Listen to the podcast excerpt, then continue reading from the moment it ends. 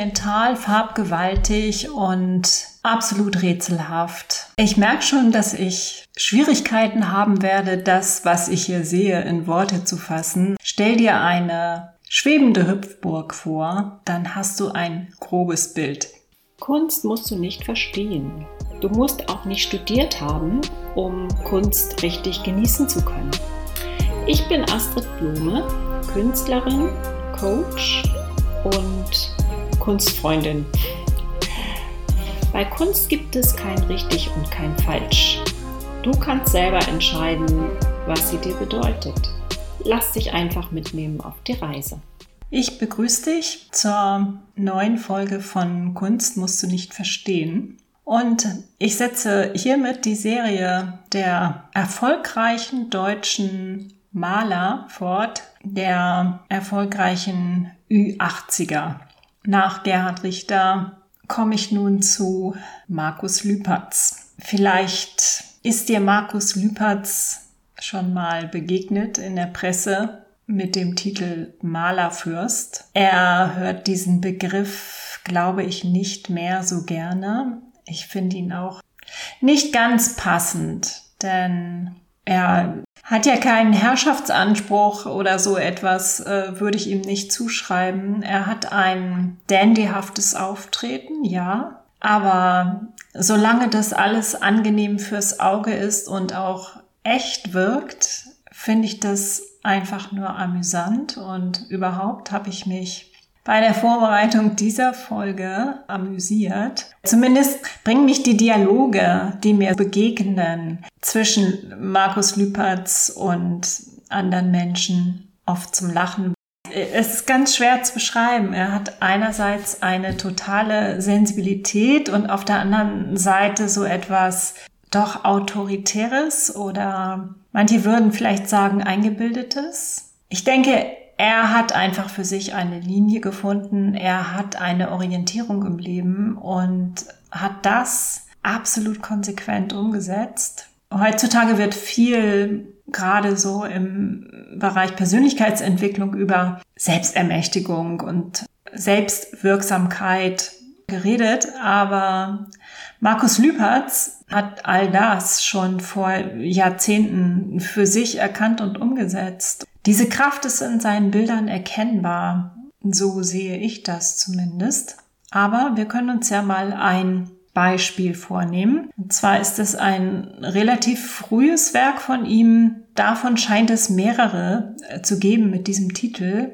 Und zwar Die Tyrambe, schwebend von 1964. Das Bild ist zwei Meter mal 1,95 Meter groß, also fast quadratisch. Und es ist gemalt mit Leimfarbe. Es ist wohl so etwas wie Temperafarbe. Ein wasserlösliches Bindemittel wurde da verwendet für die Pigmente. Auf Leinwand ist das Bild gemalt.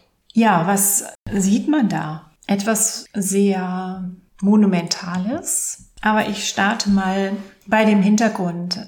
Denke ich mir, das dunkle Flugobjekt, was die ganze Aufmerksamkeit auf sich zieht, weg, dann bleibt übrig eine Art Landschaftsbild, nur bestehend aus einem Azurblau und einem Horizont, einer Horizontlinie, die eine ganz, ganz leichte konkave Biegung zeigt. Diese konkave Form ist nicht ganz symmetrisch. Also auf der rechten Seite ist der grüne Streifen ein wenig breiter als auf der linken Seite. Die Horizontlinie, die ist sehr, sehr tief gesetzt.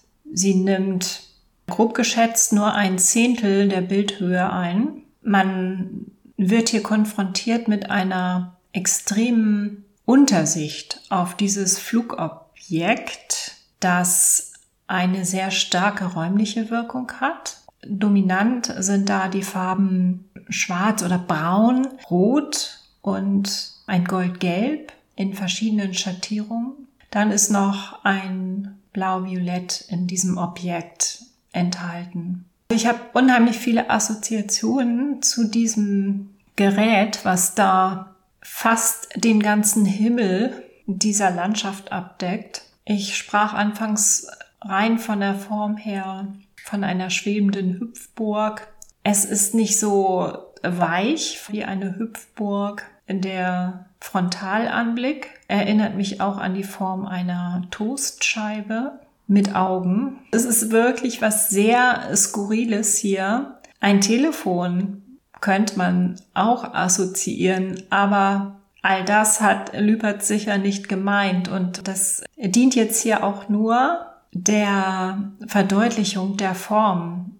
Es hat nichts damit zu tun, weder mit Hüpfburg noch mit Telefon aus meiner Sicht. Was Lüpertz damit gemeint hat, ist sowieso uninteressant, weil es ja eine ganz, ganz offene Darstellung ist, die mich als Betrachterin total herausfordert und das ist eben das Spannende an diesem Bild und das ist das, was mir Spaß macht. Es hat auch durchaus was Humorvolles, weil ich diese Toastscheibe oder dieses Toastbrot fast als menschliches Gesicht sehe oder als irgendein Fantasiewesen, auf jeden Fall eine Art Lebewesen. Und dann ist es aber auch gleichzeitig so etwas wie eine Bühne, also rote Samtvorhänge, die zur Seite geschoben sind, ein kleines Stückchen aufgezogen sind und dahinter sehe ich schwarz, rot, gold ganz verblasst.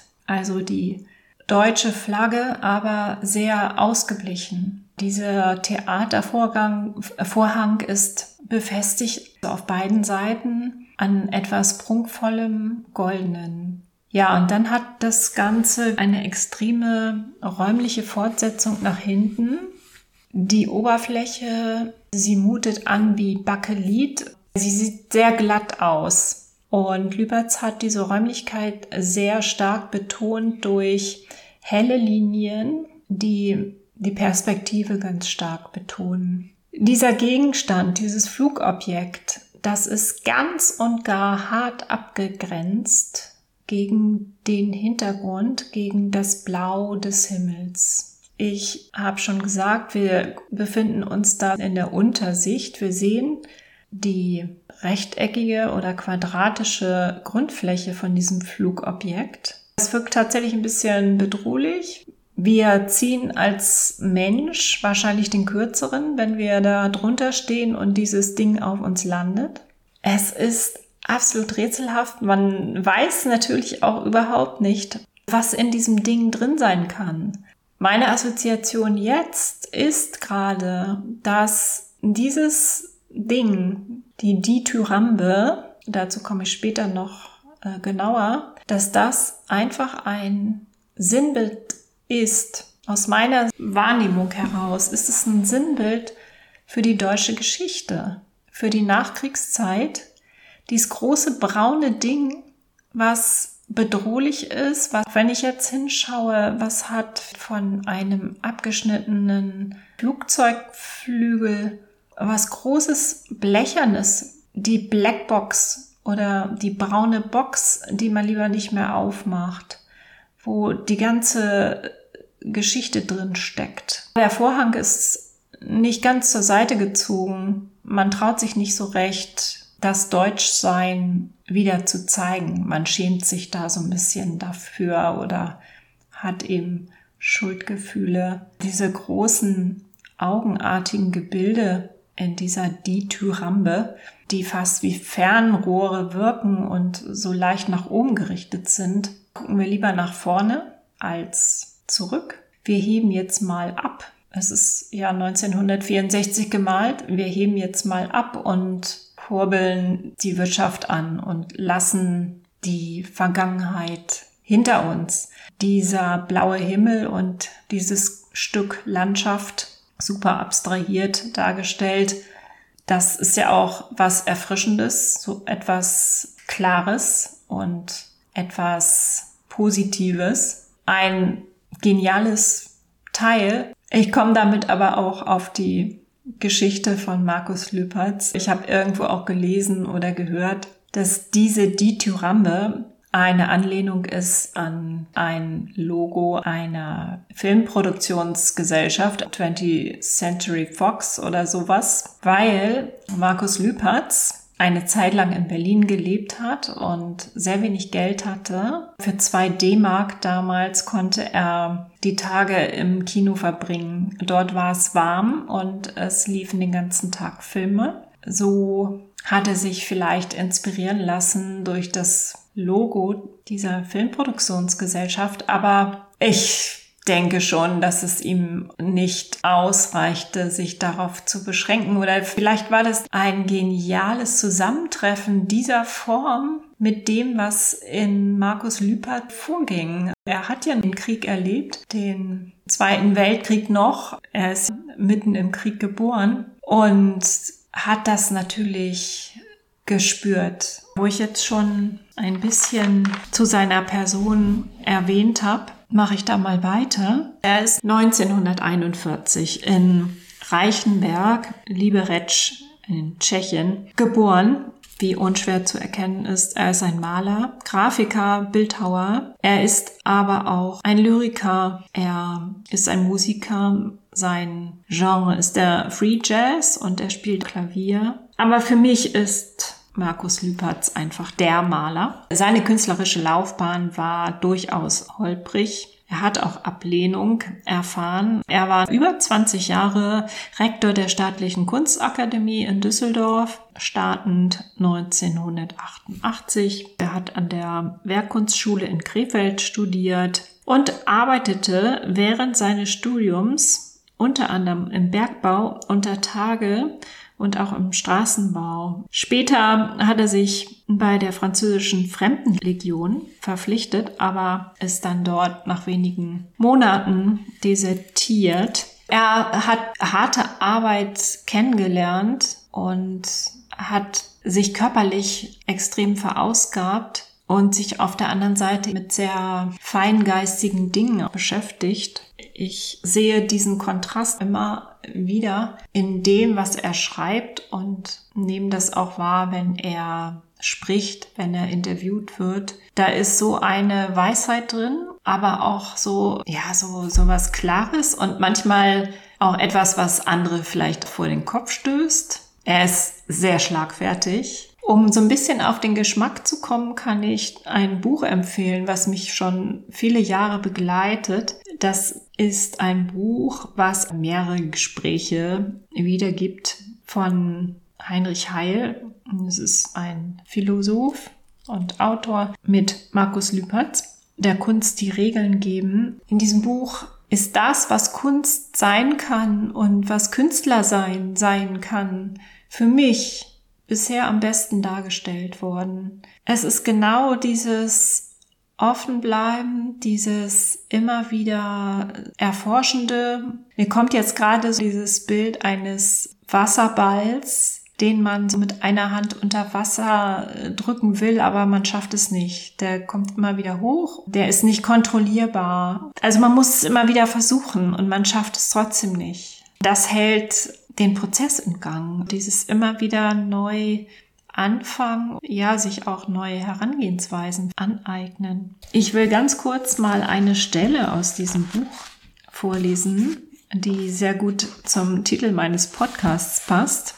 Kunst musst du nicht verstehen. Da sagt Lüpertz, als Instrument Bilder zu erklären, versagt Sprache zwangsläufig, weil sie überfordert wird. Es ist nicht zu erklären, was man sieht. Und aus einer versuchten Erklärung findet niemand, ohne es in Augenschein zu nehmen, zurück in die Fülle eines Bildes. Deshalb ist der Drang wahrscheinlich auch groß, nach meinen Beschreibungen oder auch während meiner Beschreibungen Google zu bemühen und sich das Bild vor Augen zu führen. Das, was Lüpertz immer wieder betont, ist, dass der Betrachter, die Betrachterin ein Teil des Prozesses ist. Der Maler liefert ein Werk, aber das ist der Ausgangspunkt für ganz viele Bilder, die ja im Kopf, in der Vorstellung, in der Assoziation oder durch die Assoziation der Betrachter entsteht. Und das ist der Zauber der Kunst, finde ich genauso vielseitig wie die Interpretationsmöglichkeiten oder die Sichtweisen von Lüperts Bildern sind, so vielseitig, so so facettenreich ist auch sein Leben gewesen. Ich hatte ja eben schon gesagt, er hat auch harte körperliche Arbeit kennengelernt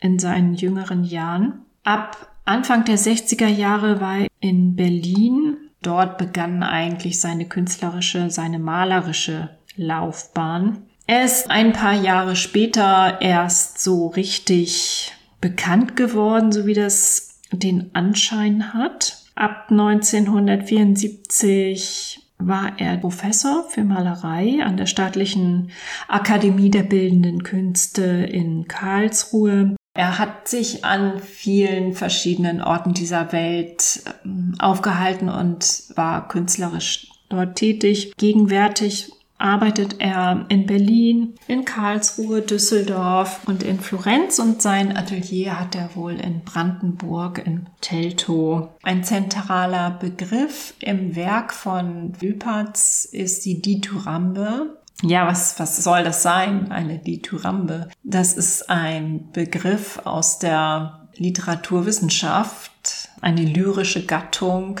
Ich will da jetzt nicht tiefer einsteigen. Markus Lüpertz hat dieses Wort sich einfach genommen und dem eine neue, eine eigene Bedeutung gegeben. Er hat da eine Form entwickelt. In diesem Bild begegnet uns die Dithyrambe in dieser Form, wie ich sie beschrieben habe in seinen anderen Bildern in leicht abgewandelter Form. Das Werk von Markus Lüpertz ist, wie gesagt, sehr, sehr vielseitig, aber mir persönlich gefällt die Malerei besonders.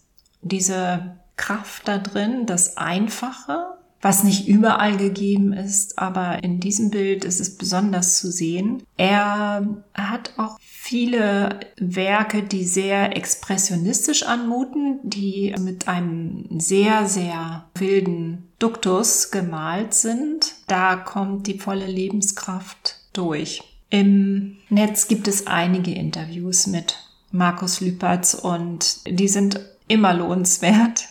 Es kommt immer etwas sehr Essentielles und etwas Geistreiches dabei raus. Oft etwas sehr Lustiges, finde ich. Hier trifft der Begriff Gesamtkunstwerk auf jeden Fall zu. Er kleidet sich, wie ich schon sagte, ganz besonders und hat noch so einige Accessoires bei sich, die ihn schon längere Zeit begleiten und ihn einfach mit charakterisieren oder das, was er ist, auch sehr ausdrücken. Macht er am besten selber ein Bild und Guck dir mal das eine oder andere Interview an. Was ich noch sehr empfehlen kann, ist eine schöne Dokumentation über das Ruhrgebiet, wo Lüpertz ja auch lange Zeit gelebt hat und auch jetzt ja noch teilweise arbeitet. Und zwar Markus Lüpertz malt das Ruhrgebiet. Da wird auch nochmal sehr schön gezeigt, wie intensiv die